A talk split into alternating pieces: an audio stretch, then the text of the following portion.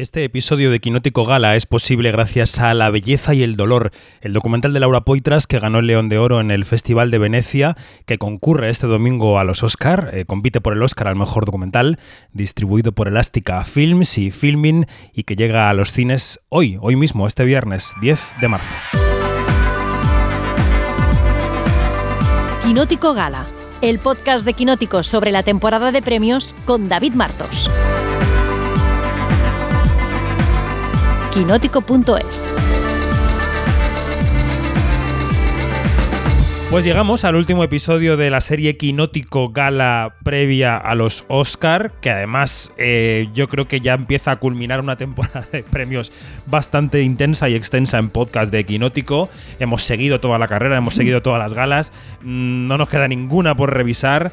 Eh, vamos a presentar a la parroquia. Dani Mantilla, buenos días. Eh, buenos días y no, no quiero hablar de ninguna gala de premios hasta dentro, hasta Eurovisión, básicamente, aunque no es una gala de premios, pero como si lo fuera. Hasta el Palmares de Málaga, que será la semana que viene, o sea que no te preocupes, que hablarás enseguida. Ay, para, para, para, por favor, deja de hacerme daño. Janina Pérez Arias, eh, buenos días, ¿cómo estás?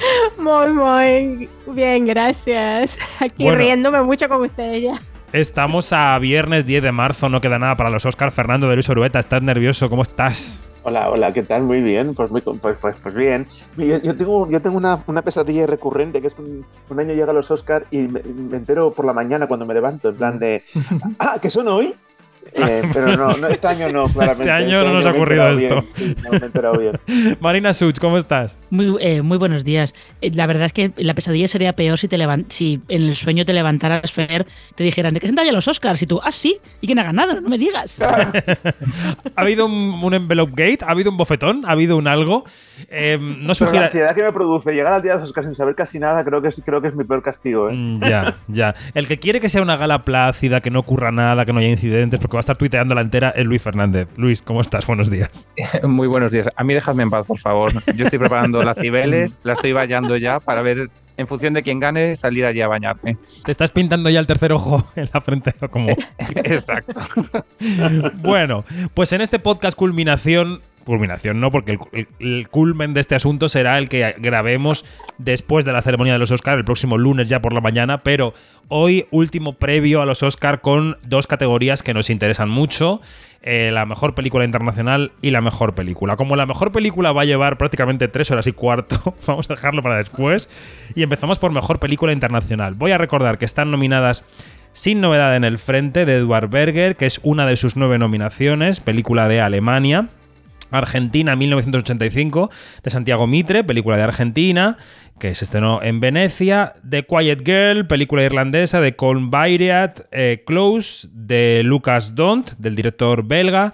Y EO, del polaco Jerzy Skolimowski, que vimos en la, como Close en la sección oficial del Festival de Cannes. Eh, Janina, venga, va. Primera aproximación. ¿Qué te parece esta selección? ¿Qué falta? ¿Qué sobra? ¿Qué ves aquí? ¿Qué? Bueno, tú sabes que aquí me falta Corsage y me falta, eh, por supuesto, Alcarraz. Eh, y todas terminan como en Ash, pero todo bien. En, como que caramba. pero bueno, este, bueno, ya no nos ya tuvimos muchos meses para lamentarnos. No lloremos por la leche derramada. De, ah, exactamente. y bueno, viendo aquí Oye, es increíble la carrera que está haciendo em, Sin Novedad en el Frente. Es una cosa espectacular. Y tú sabes que mi corazón se lo lleva a Argentina 1985. Eh, no por razones obvias, sino porque es una película que, mm, cuyo, cuya proyección me llenó de una emoción increíble. O sea, uno va al cine, me recordó mucho por qué vamos al cine, ¿no? Y, no, y vamos al cine para, para emocionarnos, para brincar, para saltar, para, para llorar, para reírnos. Y todo eso lo logró conmigo Argentina 1985. La semana pasada nos contaba, hablando de brincar en el cine, nos contaba Luis Fernández que se había puesto de pie viendo TAR. Eh, ¿Te has puesto de pie viendo alguna de estas internacionales, Luis? Eh, con la que no me he puesto de pie seguro es sin novedad en el frente, que la vi en el sofá de mi casa. Pero eh, yo de verdad que me da mucha pena porque creo que va a ganar claramente sin novedad en el frente, va a ser tu premio fijísimo de, de la noche. y me, me entristece bastante porque creo que es una buena categoría en la que hay muy buenas películas. Mi favorita acompañando a Janina es Argentina 1985. Esa sí pude disfrutarla en cine y la sensación, eh, el, trabajo de guion de esa película me parece de los mejores del año. Creo que tendría que haber tenido una mención en las categorías que comentamos la semana pasada de, de guion. Creo que es algo eh, encomiable lo que se hace de explicar un proceso tan complicado eh, y tan largo en tan poco tiempo, de manera instructiva, pero sin hacerlo pesado, hacerlo divertido, pero hacerlo emocionante. Creo que tiene un balance de tono increíble. Y también estoy muy a favor de Close. Eh, todavía estoy recuperándome de las Mm. secuelas Mm. psicológicas De los que me dejó la, la- la película, Sí. por favor. Venga, Fer, dale tú. Ah, perdón, Nulis, termina, termina. No, no, no, no, que, que, es- que esas dos son mis, mis favoritas, pero debo reconocer que me falta todavía The Quiet Girl de, de Irlanda, que probablemente sea mi fa- película favorita del año, sabiendo mis gustos personales. Bueno, Vas a tardar para recuperarte también. mm, venga, Fer, dale tú. Yo, yo, estoy, eh, yo es que estoy totalmente de acuerdo con Janina eh, sobre todo lo que ha dicho con, de, de Argentina en 1985. Soy creyente en la misma religión que Janina, entonces, claro, yo voy exageradamente al cine para todo eso que me produjo Argentina, pero aplicado a esto, eh, esta competición, eh, voy a hacer una reflexión y es que el- la academia eh, también es creyente en ese cine. Entonces tengo yo una, mi, mi brizna de esperanza de que se produzca el milagro Mm. eh, con su victoria, porque creo que va, a haber una parte, creo que hay una parte de los, de los votantes que, que van a, que van a, a sentirse, bueno, tan muy conmovidos, o se habrán sentido muy conmovidos con esta película, con su propuesta, con este clasicismo en el mejor sentido de la palabra hollywoodiense, porque además la película es profundamente hollywoodiense en el sentido de la narrativa, es la, Sí, la sí. narrativa que, que, es, vamos, que um, es, es la forma de contar las películas que se, que se desarrolló a lo largo de la historia del Hollywood dorado y entonces creo que creo que esto va, va, va, a tener mucho adepto. No sé si es suficiente para superar a la super mega favorita de las nueve nominaciones que se nos dan en el frente, pero bueno, podría ocurrir, ocurrir los Globos de Oro. Mm. ¿Tú también has visto Argentina, no, Marina? Eh, sí, sí, sí. Eh, aquí, fíjate, es una cosa curiosa que mm, la gran favorita casi no novedad en el frente, porque yo aquí tengo la teoría de que, excepto en casos muy excepcionales, la película internacional que también rasca la nominación a mejor película, el Oscar que se lleva es película internacional, Ajá. no mejor película. Pero sería divertido que eh, le pasara por la derecha Argentina en 1985, que yo creo que es la que parecía la favorita, hasta que de repente eh, la peli alemana, recordemos, de Netflix, eh, empezó a tener como un sorpaso por todas partes bastante sorprendente. A ver, yo, eh, Argentina, creo que solamente por habernos enseñado esa palabra que es recontrafacho. Contrafacho. Y recontrafacho. eh, claramente merece todos los premios. Mm. Y Dani.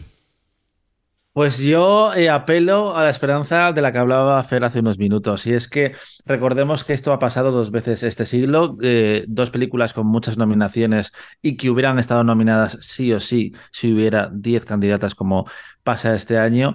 Fueron el caso de um, Amélie y de... Um, el espinazo del diablo, no, perdona. Eh, la otra de El laberinto del fauno. El laberinto del fauno, que acabaron perdiendo contra películas que solo tenían una nominación, como En Tierra de Nadie, y de Denis Stanovich, y como El secreto de sus ojos, eh, de Juan José Campanella. Quiero pensar que hay gente que va a rechazar eh, si no hacen el frente, a pesar de que no lo hizo en las nominaciones, porque diga, ya tuvimos oportunidad de premiar esta película hace cinco años, hace, hace cuatro años, con 1917, y no lo hicimos. El problema, entre comillas, es que la alternativa que, que defiendo, que ganó los Globos de Oro, es una película que también es bastante clásica y que a veces los votantes de esta categoría sí que dicen, eh, para votar lo mismo que voto en mejor película, no voto aquí. Pero creo que hay un factor emocional eh, y de personajes en Argentina que no está en la película alemana.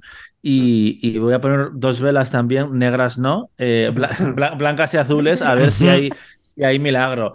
Close podría haber sido una alternativa, pero en los últimos meses se ha quedado un poco como pues, la nominada. Y sí que diría que Argentina llegó un poco más tarde, porque recordemos que hemos estado meses hablando de Decision to Live, la película surcoreana, que parecía que podía entrar en dirección y al final se cayó con todo el equipo. No sabemos muy bien qué ha hecho Movie o qué no, porque llevaba el oso de oro.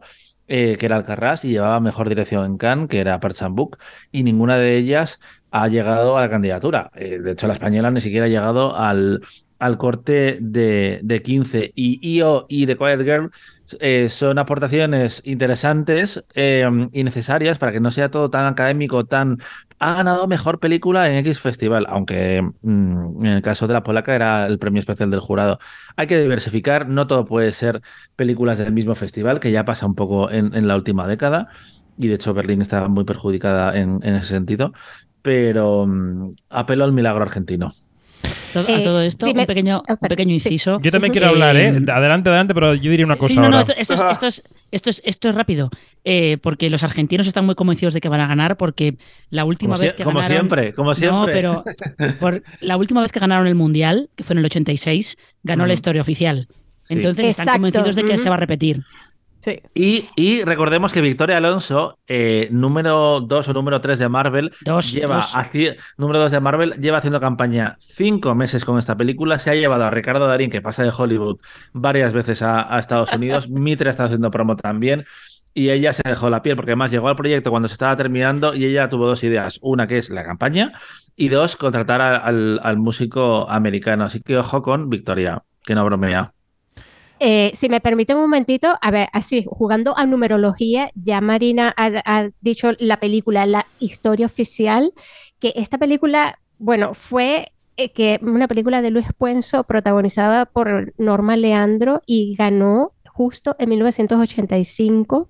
Y fíjate que era una historia que transcurre en una, en, eh, a finales de la dictadura, ¿no? Que fue en el, el 83. Yo quiero aplicar a la numerología brujería macumba, porque Ah, de verdad que todo, todo está, todo está como que muy, todos los astros están como que muy perfilados y aliena, alina, al- alina- aliena- Alineados. Alineados. alineados para que gane Argentina 1985, que fue en, en el 85 cuando ganó la historia oficial. Entonces, claro, por favor, por favor, por favor. Me este, dejáis. el espíritu de Norma Leandro, el Héctor ¿Te imaginas que Alterio, no que fue increíble. Que digo que si me Eh, dejáis. bueno, ya, listo, sí, te dejo. Que voy a leer una, voy a leer una lista de películas con vuestro permiso, ¿vale? Mira, Dale. voy a leer Utama de Bolivia. Blanquita de Chile, Holy Spider, Dinamarca, Saint-Omer, Francia, Bardo, México, Klondike, Ucrania, Joyland, Pakistán, Decision to Live, Corea del Sur, Alcarrás, España.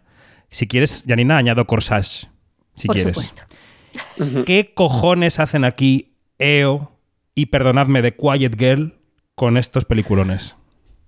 A ver, The Es mi Quiet pregunta. también- Perdón, perdón, A perdón, ver, Janina. ahí- Janina, voy a hablar, un segundo. Has ¿Quién- añadido un poquito, un poquito de morralla también por ahí, ¿eh? pero no pasa nada. No, no, no. Todo es magro de lo que he dicho. Todo es magro. La película del burro, señores Kolimowski, pa' su prima. The Quiet Girl es un dramita bien hecho, punto, se acabó. Y sin novedad en el frente tiene la parte técnica, pero no emociona a nadie. Y hemos dejado fuera a 10 o 12 peliculones de todo el mundo. Aquí está pasando algo. Y me callo ya. Tienes toda la razón, papá. Hombre, no me digáis. Quiero decir que esta, esta selección argentina es de reclinatorio. Close es de reclinatorio. Sin novedad en el frente le reconozco la calidad técnica, pero es que hemos dejado fuera Holy Spider, Sentomer, que es maravillosa, Alcarrás, Utama, Joyland, Decision to Live. ¿Qué está pasando? O sea, ¿qué están viendo los académicos? Esto todavía, todavía están con, con la norma de que hay un comité que eli- elige la shortlist, que tiene que demostrar que ve todas las pelis. Eso todavía No, funciona. ya se, se Es, cambió el más- sistema. es mucho más complejo ahora. Sí. Va a ser- igual eso es lo que la- está la- la- pasando. Otro artículo con. Es- no, no, eso es un artículo más complejo pa- para hacer porque las divides como en tres grupos, pero te Es corresponde horrible. uno. Si ves películas de otro grupo, puedes convalidar por el tuyo. Bueno, es un drama absoluto. Es un, es un lío descomunal y luego además hay una corrección, además al final de todo el proceso, eh, en fin, es un lío descomunal y además, eh, bueno, ellos, o sea, la academia sabe que tiene un problema y entonces por eso, este, por eso como que intentan, ¿no? Eh, sub- eh, subsanarlo porque es muy difícil hacer esta selección, hacer, o sea, es imposible que satisfaga a todo el mundo, obviamente, pero claramente hay un problema y no, no tiene fácil solución, ¿no? Es, esto, esto está Mm. clarísimo. Por otro lado, también está bien que haya un poco de diversidad y de sorpresa, ¿no? Que entre aquí de Quiet Girl, no digo por la película en sí, ¿no? Pero de repente una película que no, que no, que no estaba en el mapa, pues, pues, pues por otro lado gusta, ¿no? O, eh, que tampoco es una película que estuviera demasiado posicionada, ¿no? Digo por las, por las que tienen muchísima maquinaria a su alrededor, ¿no? Porque Ya. Decision to Live, por ejemplo, sí que tiene una maquinaria a su alrededor, ¿no? Ujú. Y la maquinaria no ha funcionado. Pues bueno, pues eh, tough luck, pero, pero bueno, pero ha tenido maquinaria. Pero entonces, bueno, por otro lado, eh, me gusta ver que las películas sin, sin esa maquinaria en- entran, ¿no? O pueden llegar a entrar. ¿Puedo O sea, es, muy, un- es muy complicado, perdona. Dani, claro. Sí, sí, no, no, no, no. Puedo hacer una pregunta para que David se tire de los pelos, pero es que me interesa vuestra opinión realmente. Eh, ¿Haríais con los Oscar como con los Globos de Oro? Es decir, que cualquier película extranjera pudiera optar al premio o preferís seguir con el sistema de un, un país envía una película y si se queda fuera, Madres Paralelas o eh, mm, La Doncella, fuera?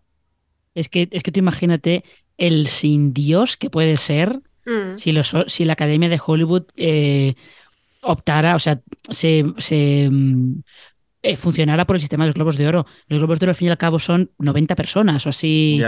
Votando. Lo de la Academia de Hollywood, es que me estoy imaginando al pobre contable o al pobre notario que tuviera que contar los votos, tirándose de los pelos y a punto de tirarse por la ventana. De no, película internacional, no, por favor, esto no. Sí, sería un poco caos, ¿no? Yo creo. Sí, sí, sí. Bueno, queréis, es que perdón por haberme puesto así antes, ¿eh? pero es que esta categoría me trae un poco por la calle de la Tienes toda amargura. la razón, tienes toda la razón, de verdad. Bueno, eh, pasamos a mejor película, que igual es una discusión un poquito menos acalorada o no, no lo sé. Venga, va. Bueno, Sí, yo va- creo que sí lo voy, será, voy a leer, voy a leer la lista. Ahora voy a leer películas que sí están nominadas. Vale, pues yo voy al baño y con el rato vuelvo. Audiencia de Quinótico. Top Gun Maverick, Ellas hablan, todo a la vez en todas partes, Almas perdidas de Inisherin, El Triángulo de la Tristeza, Los Fableman, Sin novedad en el frente, Avatar, El sentido del agua, Elvis y Tar. Estas son las 10 películas. Y, mm, y antes de empezar a grabar decía Dani, hay que habilitar un sistema para hablar de todas, para no olvidar ninguna. Empieza tú por la que quieras y te seguimos, Daniel Ay, eh, pues empiezo yo por Ellas hablan. Venga, ellas hablan. Eh, una trampa. película. ¿Por qué? Porque sí, pero sigue. Ah, ellas hablan una película que, que ha estado casi a punto de quedarse fuera de, de las nominaciones, que era una alternativa en teoría desde su presentación en Toronto, donde sorprendentemente ganó el segundo premio del, del público detrás de los Fableman, que después de Belfast y la peli de Spielberg eh, parece que se va a convertir casi en una maldición que hemos visto en los últimos años como las frontrunners se, se hunden. Y ellas hablan al final ha llegado eh, a la mínima a, a los Oscars, porque solo esta película y guion adaptado.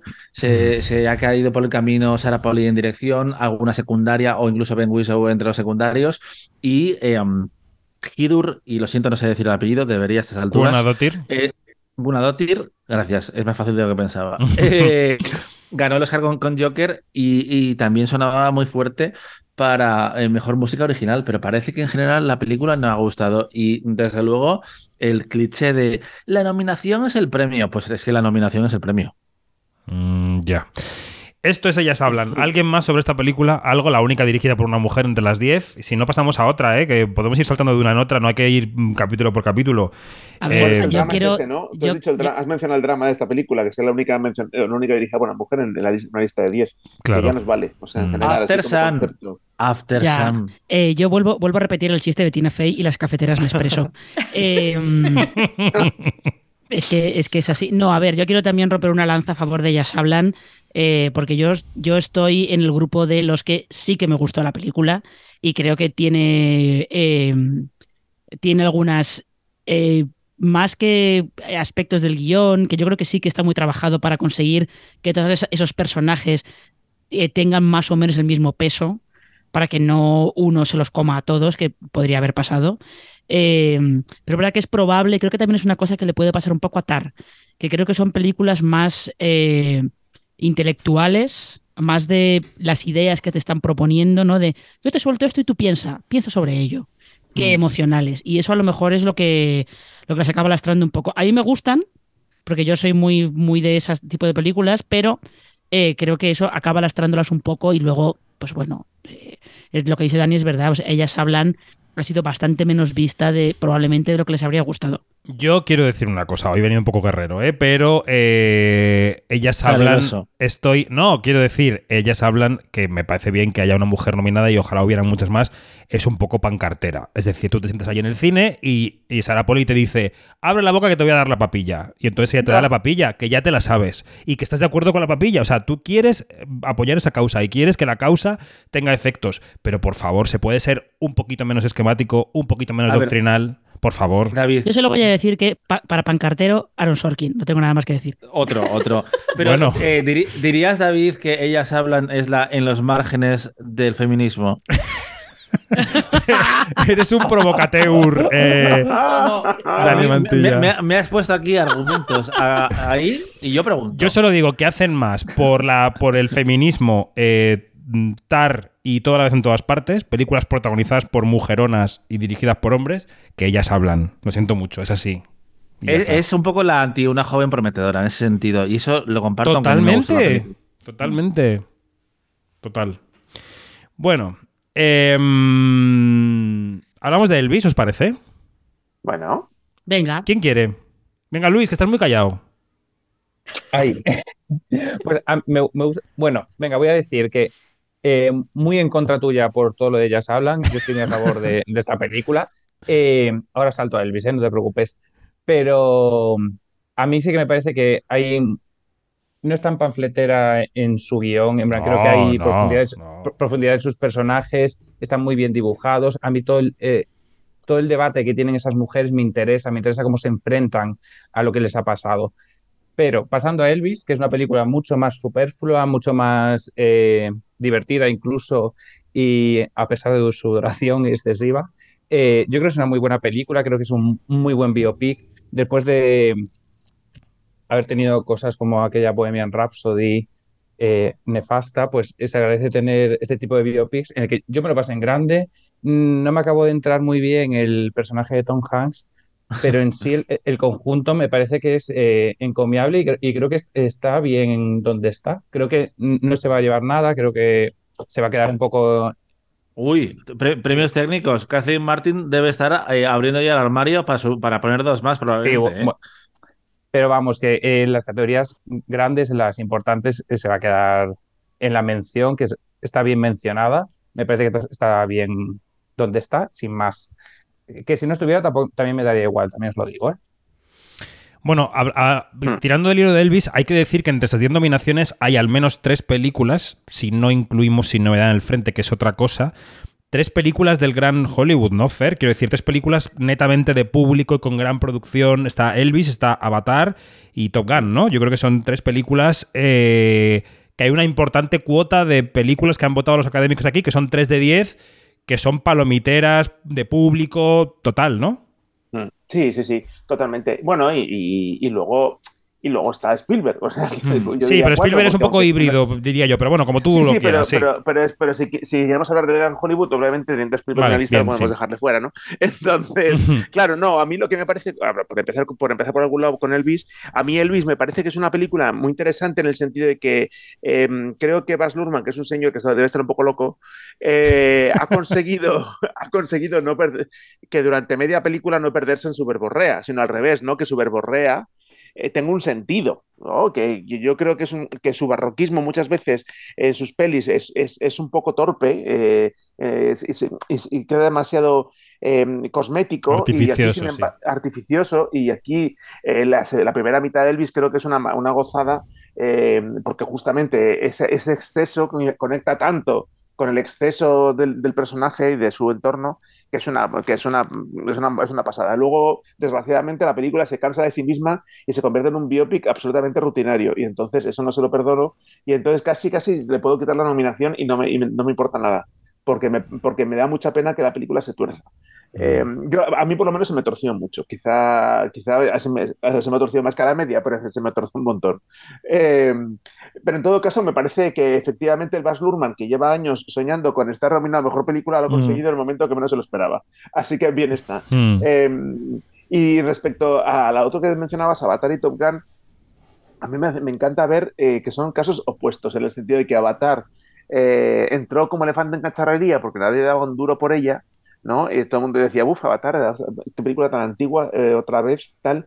Y de repente gustó muchísimo más lo que se esperaba, ¿no? Entró, justamente cayó en los momentos que estaban votando las nominaciones, ha entrado mejor película y tal. Yo creo que, esta, que esto se vota dos semanas más tarde y Avatar no está aquí.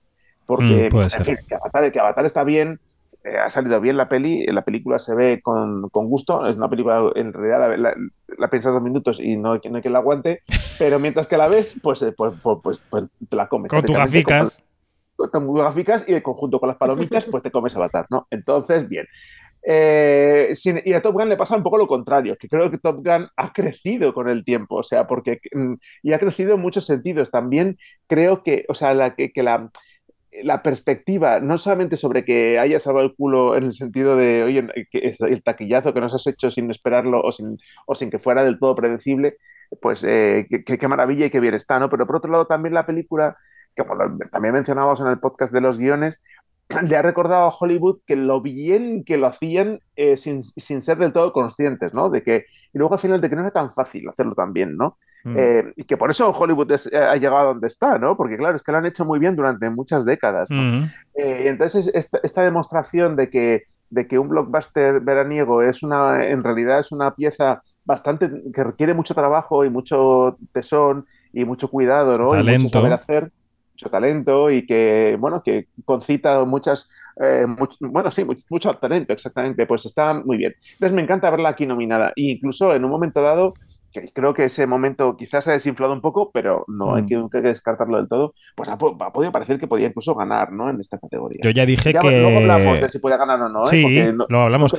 Yo No ya dije que era, la, que era la película que más me había emocionado en todo el año y os echasteis encima de mí como si fuerais una melee, pero es así. hombre. Yo eh, No, a ver, intelectualmente me gustan más muchas más, me- intelectualmente me gustan mucho más otras películas, pero Claro. como espectáculo cinematográfico a mí me emocionó y esa fue la que yo me levanté eh, a aplaudir, Luis Fernández, claramente. Dejad a Yanina, eh, dejad a Yanina un poco, que no ha hablado todavía. Yani, ¿qué? ¿Cómo- Venga. por, por dónde quieres seguir?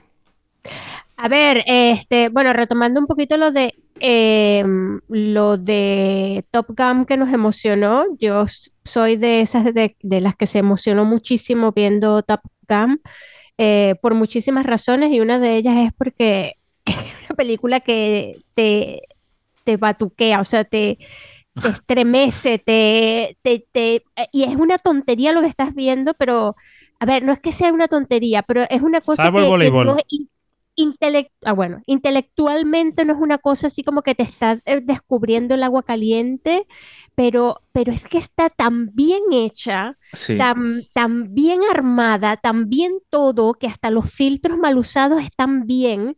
Eh, bueno, todo, todo. Eh, y bueno, y retomando la cosa de Elvis, fíjense, ah, recuerden que, que venimos de una, de una retaíla de, de películas de, como de, de musicales, ¿no? Como Bohemian Rhapsody, Rocketman, eh, y ahora de caemos en Elvis. Supuestamente el año que viene vamos a tener una de Madonna, quién sabe. Eh, bueno, No, no, se canceló. claro, Ya ni se canceló. no sé. Con la no gira. sé. Pues no sé, no sé. La cosa es que, que, claro, viendo todo esto, eh, oye, eh, Elvis está aquí por mérito propio porque es una, un, un reinvento de la... Yo estoy- no estoy muy de acuerdo con, con todo lo que sabe Fernando y con todo lo que res- le respeto, pero no estoy muy de acuerdo que, que sea una, una biopic a la usanza, ¿no? No, Va la, la bien- segunda mitad, la segunda mitad. va más bien por la parte de, de Rocketman, que es un, que es todo, que es una cosa como una, como un ensueño, ¿no? Este, y, y, y claro, eh, y menos dientes postizos que Bohemian Rhapsody. Y, y claro, es, es, es, es una gran película, Elvis, es una gran película en todo lo que Baz Luhrmann eh, y su universo eh, barroco, macro, maxi, maxi, maxi, maxi le puede dar a uno. Eh, y bueno, a mí me encanta que Top Gun esté en esta categoría. No se imaginan cuánto. Bueno, tengo que cambiar ya No de tercio, ¿eh? Hay muchas películas. Dani, vamos a cambiar este tercio hacia otro sitio. ¿Dónde quieres ir? ¿De qué quieres que hable? A de ver, lo que tú quieras, que no hayamos hablado ya, eh, de lo que tú quieras. Ah, Eh, a ver, a ver, ¿qué estoy viendo por aquí? Eh, pues vamos con eh, toda vez en todas partes, venga. Venga. La, la película, de- la película del año al final ha sido sobre todo desde una perspectiva americana porque en, en Europa no ha tenido el mismo impacto, pero desde sus orígenes era una película que se partieron la cara por ella a festivales como el SXSW y Sundance, que ganó el SXSW, y desde ahí fue para arriba. Se convirtió en el mayor taquillazo de A24 en Estados Unidos, después en el mundo. Conquistó a... a- Espera que te pare aquí un Vamos. momento, Dani. Sí, Eh, sí. ¿No es un poco inédito que vaya a ganar el Oscar a la mejor película una película del South by Southwest?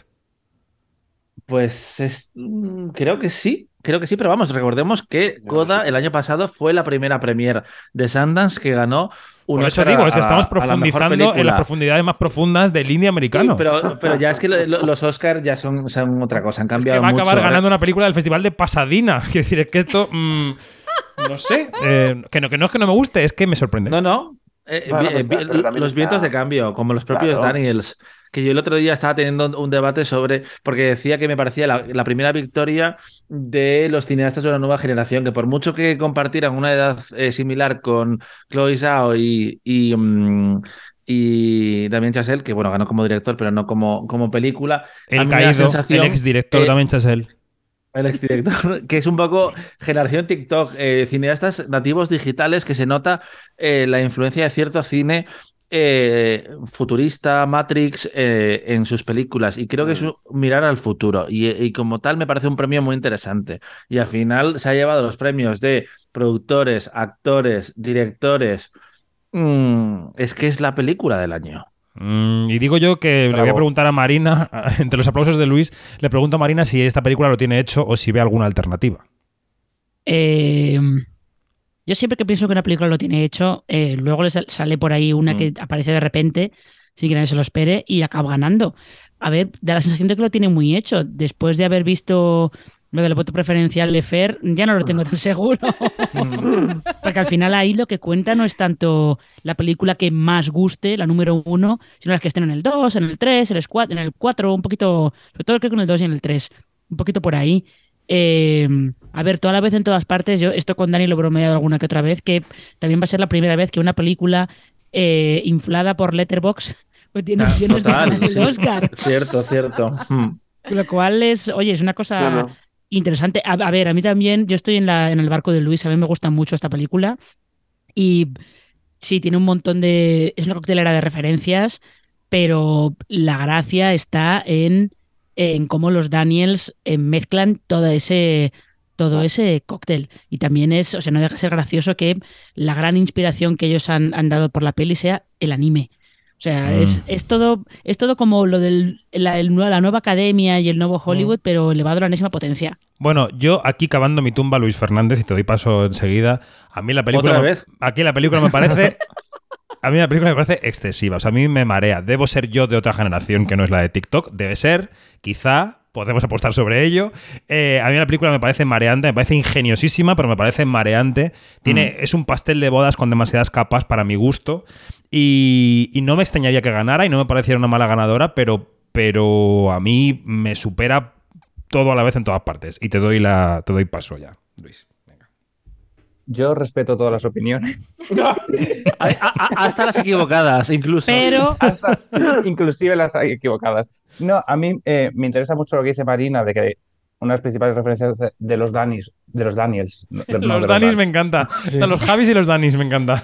Hombre, eh, sea eh, el anime, porque muchas veces pecamos de esta mm, mirada un poco eurocentrista y americanocentrista, digamos, y nos olvidamos de que estas nuevas generaciones, eh, por lo que sea, por el acceso a Internet, por eh, las redes sociales, tienen eh, acceso, estoy hablando de los Daniels como si fueran mis, pa- eh, mis padres, no, mis hijos, y probablemente sean mayores que yo, pero bueno, tienen acceso a redes Bueno, sociales. Daniel a- Kwan, 35 años, no nos flipemos. Quiero decir, Son mayores, mayores que yo. pues te digo.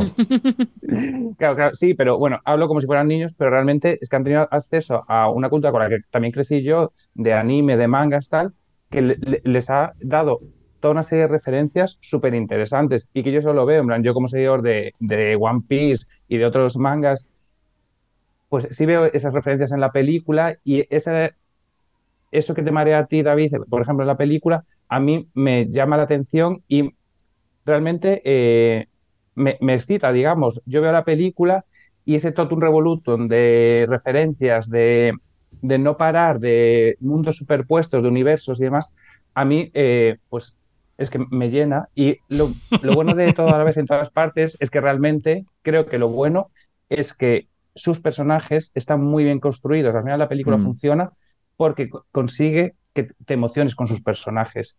Si toda la estructura de esa familia no funcionara, la película no, no estaría donde está ahora mismo. Y recordemos, como decía Mm. Dani, que es que ha hecho 70 millones de dólares en Estados Unidos para una película que tiene un, pre- un presupuesto nimio comparado con muchas de sus competidoras. Bueno, y que es también una continuación del, del- del- del poderío asiático, ¿no? Quiero decir que estamos en eso y afortunadamente, ¿no? Eh, la fotografía del otro día en los SAG, de ese escenario lleno de actores de origen asiático celebrando el SAG al mejor reparto, pues es maravillosa y a la vez dice mucho sobre la industria americana. Eh, el homenaje a James Hong, ¿no? Que hicieron en el Maravilla. escenario. Claro, es que, Mm. bueno. Venga, pues avancemos. Eh, hablemos de las películas Un más netas. un momento, Ah, un momento, ¿cómo que avancemos? Yo tengo muchísimo que decir sobre todo a la vez en todas partes. Perdón, este podcast va a ser Es que eterno. es- Dale, Fer. Es que voy a, voy a sa- voy a salir del armario. Uy, No me fascina toda la vez en todas partes. Me ¡Bravo! parece una película súper estimulante. Yo estoy eh, que, no, que, no, que no me lo creo. que deponga las esté armas aquí Steven Spielberg. En este punto, en este punto esta película. O sea, creo Mm. que es, o sea, es- es- creo que es por aquí viene la salvación de los Oscars. Quiero decir que al final es conectar con, con otro público, con otra generación, con otro todo. Entonces, o sea, yo creo que toda la vez en todas las partes eh, es, es, es el es cine del siglo XXI eh, afianzado. Entonces, eh, me parece pues, sensacional y creo que es una ganadora eh, esperanzadora para la academia, ¿no? Eh, y mira que eso que, que has, mencionado Spielberg, que yo no, o sea, mi película favorita claramente es Los Fableman, pero, pero aún así, me, o sea, me- de verdad creo que, que, si- que- que apretando la cabeza, creo que debe de ganar todas en todas partes, porque es, porque es bueno para todos que gane. De verdad, es, es cine del siglo XXI y por aquí tienen que ir los tíos. Bueno, pues demostrado queda que soy más viejo que James Hong, pero no pasa nada. Ah. Eh, hablemos de las películas más netamente europeas, iba a decir. Yo diría que son sin novedad en el frente, aunque tiene esa parte técnica importante, gigante, y el triángulo de la tristeza. Estas películas se van a ir en esta categoría así como por la puertecilla de atrás, ¿no? Ok. Veremos. Sí, Sí, yo diría, ¿no? yo diría, yo diría que Eh. sí. O, o, o, eh, si novedad en el frente va a ser la película con la que Netflix gane el Oscar a mejor película por fin. Se- Sería, sería una cosa increíble, que como, como, como varias que han sucedido, y como lo es el hecho de que eh, la gran favorita sea toda en, toda- en todas partes. Nos ponen, nos sientan hace 15 años y, y os dicen, Y hace chicos, cinco esto, o hace 5 años, este va a ser el Oscar de Mejor Película eh, en un futuro próximo. Y dices, ¿pero qué dices? Eh, sin novedad en el frente, yo creo, por un lado, que si no ganó Sam Mendes, no va a ganar esta película. Eh, si en lo del factor alemán y el factor Netflix, pues es que son otras eh, dos cosas más, más añadir en cuenta. Pero un factor histórico, el paralelismo al que se aferra alguna gente que todavía se niega a ver ganando a los Daniels y que apuesta por una sorpresa de sin novedad en el frente, es que en el año 96, cuando ganó Braveheart, eh, por algún motivo que, que me encantaría saberlo, pero no, no seguí la carrera entonces, eh, Mel Gibson se quedó fuera de mejor eh, producción y mejor eh, reparto en los premios de los sindicatos, ni siquiera estuvo nominado. Apolo 13 ganó todo, hizo el triplete, y después en los Oscars la que ganó fue Braveheart. Eh, y, y Apolo, que llegaba como favorita, a pesar de que sí es cierto que esto sucedió, Ron Howard se quedó fuera de mejor director, eh, era la supuesta eh, favorita para Pero tengo una pregunta. Pero Ah, yo- yo perdón. te estoy- bueno, Sí, dale, Fer, dale. Yo estoy por contestar a Dani. Eso es como, Sí. esto que estás queriendo hacer es como analizar lo que el viento se llevó con ojos del siglo XXI, de lo de los, Ah, no, eso iba a decir yo, eso iba a decir yo, sí. esclavos. No, no, no, no. lo de los esclavos. No, de verdad, o sea, quiero decir que, que, que- que cuando Braveheart ganó mejor película. eh, Los Oscar claro, eran la- distintos, sí. Los Oscar era otro mundo, no sé. No El este mundo era de distinto. La carrera, no había Sí. análisis permanentes, Mm. no había esta, este laboratorio, ¿no? Por mucho que se siguiera la carrera. Yo entonces que seguía la carrera, es que, eh, es que no tenía acceso a la lista completa de nominados. Yo, tenía, yo iba recortando Claro. los periódicos, en los anuncios de las distribuidoras de cuando estrenaban las pelis, qué nominaciones tenía cada peli, porque claro, los periódicos publicaban la lista de las principales, pero no de las 20. O sea, yo mejor maquillaje la, reco- la, reco- la recopilaba viendo los carteles con los. Con, con- esto está nominado lo juro, ¿eh? O sea, Claro. No tiene nada. O sea, es, es que es A la vez que. Fernando recogía cerillas del suelo, recopilaba em, anuncios de los No, no, Oscars. es ver- no, de verdad, es que, es que- es que yo, me, yo me hacía lista de nominados eh, así porque no había internet para mirar la lista de nominados en la No, página no. web de la Internet. Fer tiene, Fer tiene toda, toda razón. Y es que, a ver, yo no quiero ser malo ni criticar a compañeros ni a un sitio en el que yo he trabajado. Pero hubo un, un mundo no tan lejano en el que nos enterábamos de todos los Oscars a través de fotogramas. Y claro, ahora lees un artículo de los Oscars de fotogramas y dices, un momento. Eh, claro, el, el Dani de 2002 eh, estaba eh, interpretando una cosa que realmente no era, pero bueno, el, el, el mundo ha avanzado para bien y para mal, Claro, porque ahora sí, la sí, temporada es de otro premios mundo. es ¿Qué, una cosa qué hacía la gente sin Quinótico hace 30 años? Es que- Exacto, es que eh, se lo perdían, desde luego. Desde luego, nacieron, nacieron mal. Nacieron, Nacieron mal. mal. Total. Eh, yo había preguntado por sin novedad en el frente y el triángulo de la Ah, no, eso, tristeza. eso. No, no, eh, si, novedad en el frente, que, que se aferran a eso, yo no lo compro. Me parece una marcinada que una película que no ha estado en ningún gremio de los importantes de repente gane y además siendo algo que antes he, he leído a un compañero, a Martín, eh, que estaba hablando, es que no me acuerdo, no me acuerdo ahora su cuenta de, de Twitter, pero que decía que eh, si novedad en el frente parecía una respuesta de una plataforma de streaming que decía 1917 lo ha petado, quiero algo igual que me dé horas de visionado en mi, en mi plataforma. Y es cierto, le falta esa humanidad, a pesar de que la historia que cuenta es profundamente humana. Quiero pensar que la academia no va a tirar por ahí. Y en el caso de, um, del Triángulo de la Tristeza, es que ahí, aquí sí que sí, también el premio es, es la nominación. Una comedia que además a los Oscars les cuesta muchísimo eh, premiarlas y más una sátira. Que es que lo más parecido a una sátira de los últimos años que ha estado en los Oscars, si no se me, escu- eh, se me escapa ninguna, es casi Parásitos. Y no es una sátira Mm. exactamente, es irónica simplemente. Mm. Bueno. Em, luego están por aquí también las películas que estuvieron en la sección oficial de Venecia, Yanina, como Tar o como Almas en Pena de Inisherin. Em, ¿Tú crees? O sea, en ese momento yo que tenía más o menos claro que quizá Kate Blanchett podía estar nominada al Oscar, de hecho lo, comen- lo comentábamos, ¿no? En aquel festival, pero no sé si tú, tú pensaste que estas dos películas podían ser candidatas a la mejor película en aquel momento. Uh, a ver, déjame remontarme a septiembre.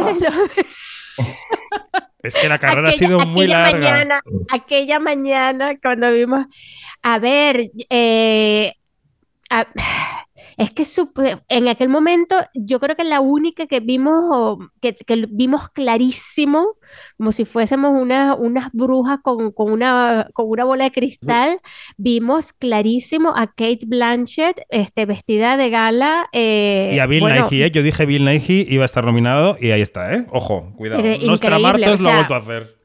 Es- fue, El resto fue, no. eh, fue una, fue una cosa así como que increíble, ¿no? Yo creo que la gran sorpresa ha sido este de Almas en Pena, eh, Almas de- en Pena en Inisherin. Eso ha sido una gran sorpresa, pero yo creo que se disiparon las sorpresas cuando empezaron a dar el palmarés en Venecia. Entonces allí fue como que hicimos así como que, ajá. Y allí Bueno, en Venecia hubo un palmarés- gran premio del jurado llamado Saint-Omer, que no está en los. Oscar. Este, no quiero entrar en, en las honduras de, de la de toda de la academia que sigue siendo un poco reticente a, a meter aquí en un cuadro como este a películas que no sean en inglés. Este, bueno, estamos, tenemos el ejemplo de, no sean de ficción. de la alemana. De la, ale- ese- exacto, tenemos el ejemplo de la alemana, tenemos el ejemplo de, de Parásitos, pero, pero por ejemplo, Saint-Omer, que era en aquel momento que la vimos como una clara, una clara ganadora, no solamente ganadora, sino una, una película clarísima que, que podría estar en la carrera de los premios. Fíjate lo que ha pasado, ¿no? Este, pero bueno, eh, esto demuestra que, que, que Venecia se ha, se le ha quitado un puesto bastante importante al Festival de, de, de, de- de Cannes. Bueno, yo creo que lo comparten, ¿eh? Porque aquí tenemos a Elvis y a Top pero- Gun y al Triángulo de la Tristeza que vienen de Cannes. Pero bueno, pero Elvis estuvo, eh, Elvis lo que hizo fue una entrada triunfal, pero no estuvo en, en- no, No, no fue estuvo en una competición, película no. en competición. La única que estuvo en competición fue el Triángulo de la Tristeza. Sí. Así que bueno, mm. Eh, eh, eh, em, entonces la importancia de los festivales europeos es, digamos que sigue siendo eh, una tendencia y creo que va a ir hacia más.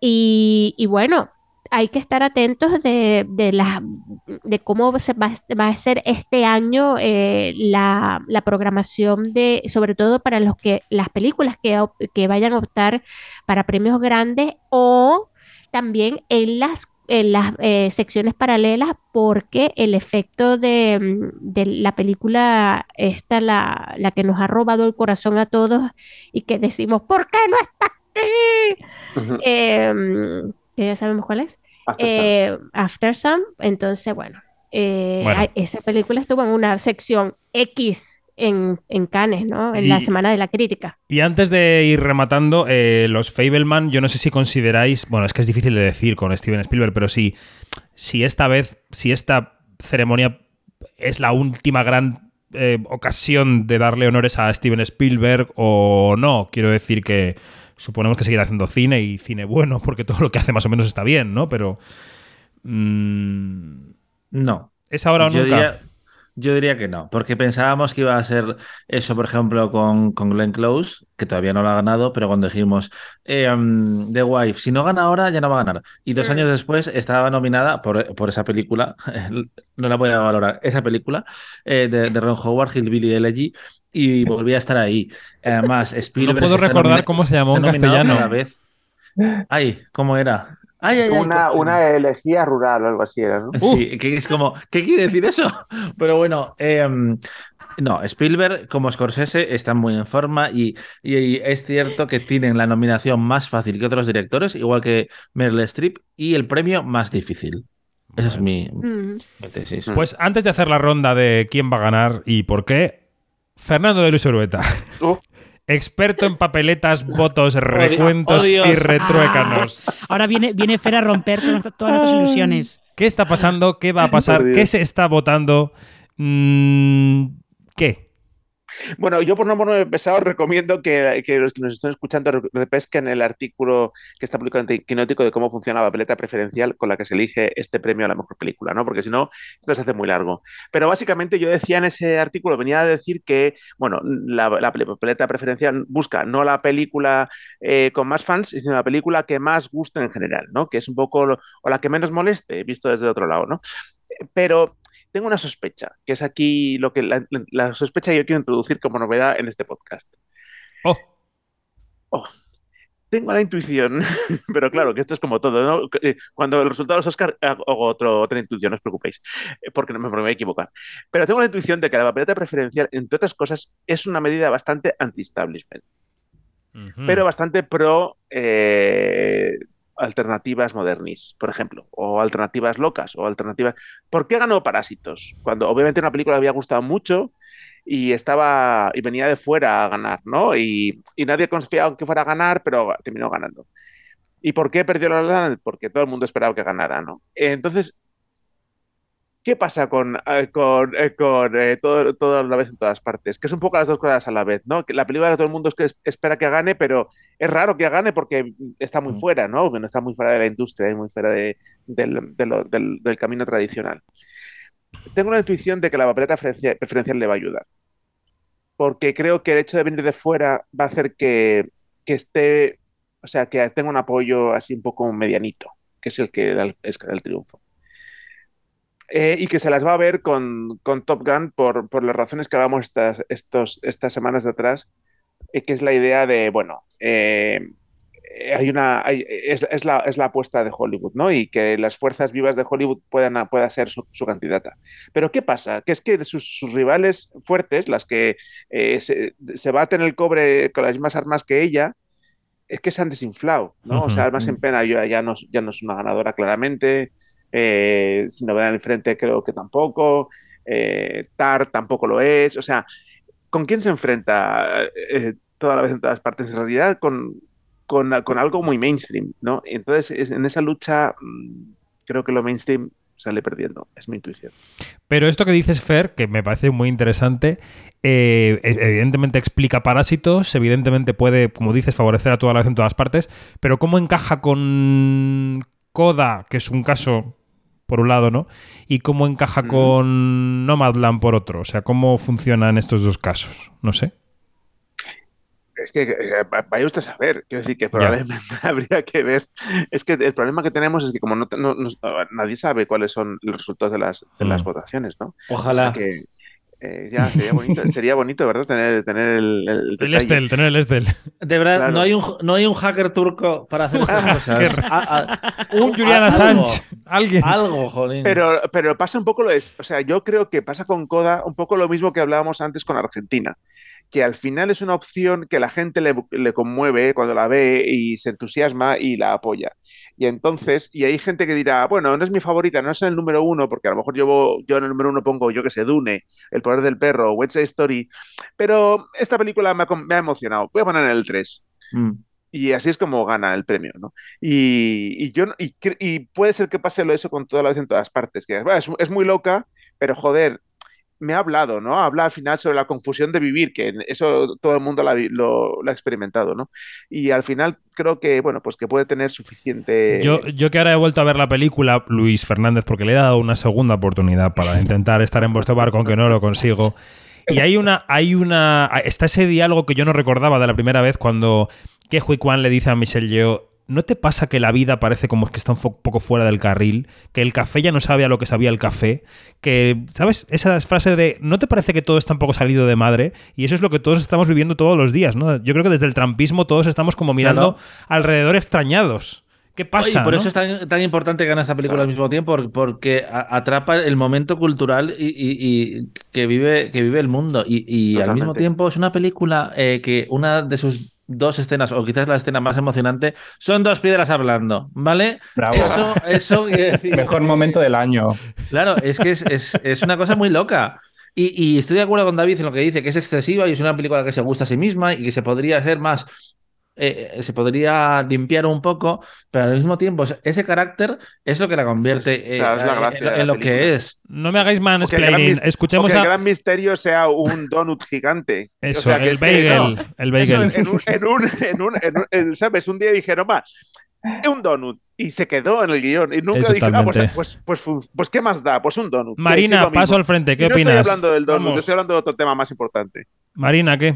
A ver, yo eh, lo único que, que opino de todo esto es que mi favorita es toda la vez en todas partes para ganar. Ah, muy bien. Ya está. Eh, no, porque es que realmente es complicado, con el voto preferencial es complicado, por mucho que digamos, es que lleva ganando todos los premios de los gremios y tal. Luego al final es complicado porque es justo eso. Mm, ¿Quién no te dice que hay muchas papeletas con toda la vez en todas partes en el número uno? Y en el número dos hay muchas que llevan, yo qué sé, eh, Avatar, por ejemplo, o algo por el estilo, y, y salta la sorpresa.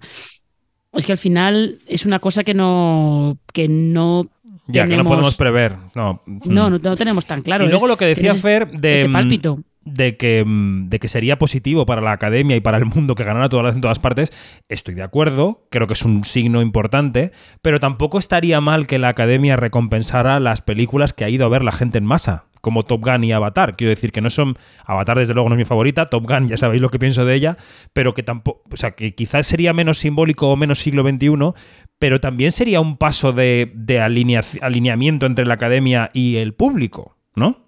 Pero, pero yo creo que eso, ese tren se marchó y no va a volver. Eso es así. Eh, no, no. Eh, Tal cual, tal cual. Podemos poner, si queréis, la música de Doctor Cibago por detrás, así para darle un Exacto. poco de, de emoción. Pero eh, eso de que eh, la academia ya no está alineada con los gustos del público y que es la, el principal, la principal explicación que dan para que la audiencia de los Oscars caiga todos los años. Eh, pero es que Bueno, hay daos más, hay cuenta más que razones, claro, sí. hay más razones, efectivamente.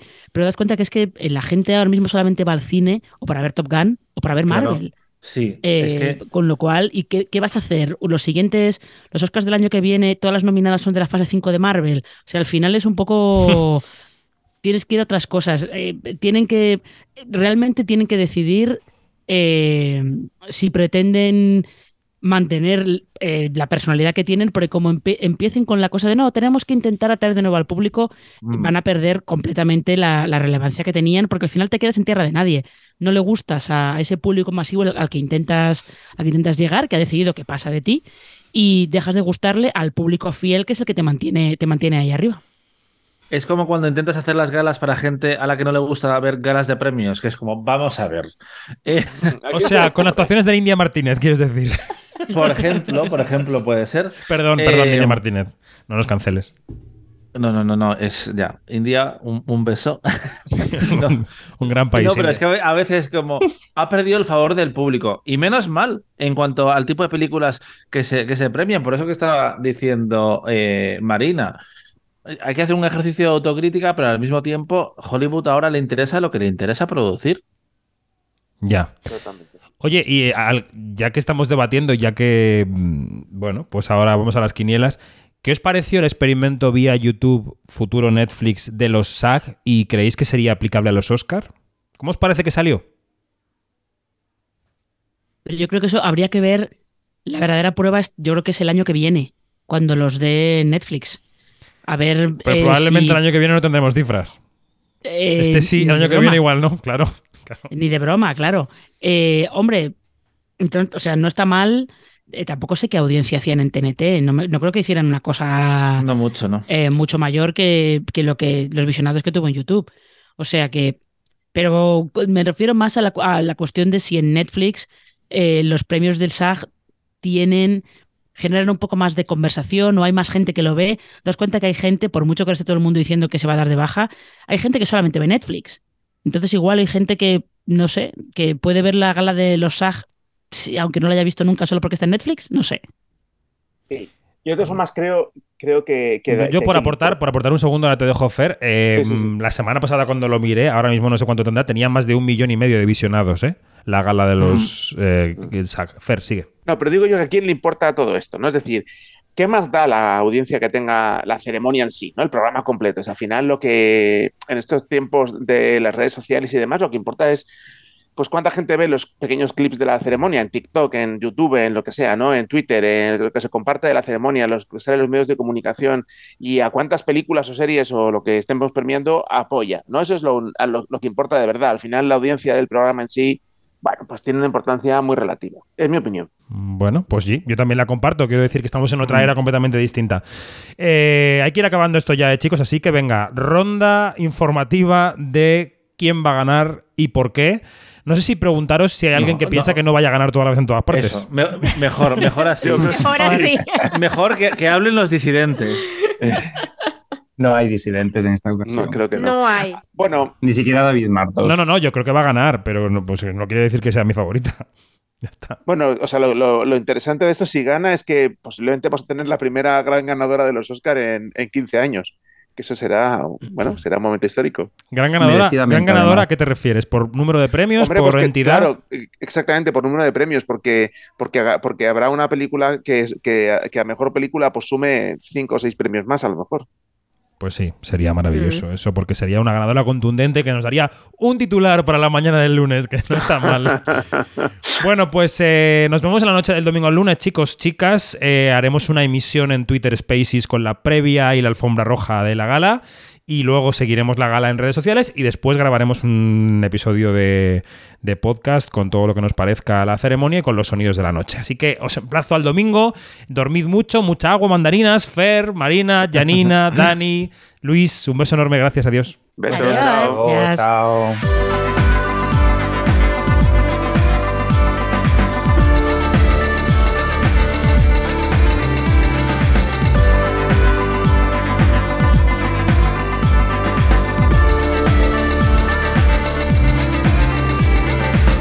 Nos vamos más información en quinótico.es, primera con K, segunda con C y en redes sociales donde somos Quinótico, primera con K, segunda con C. Buen fin de semana, adiós.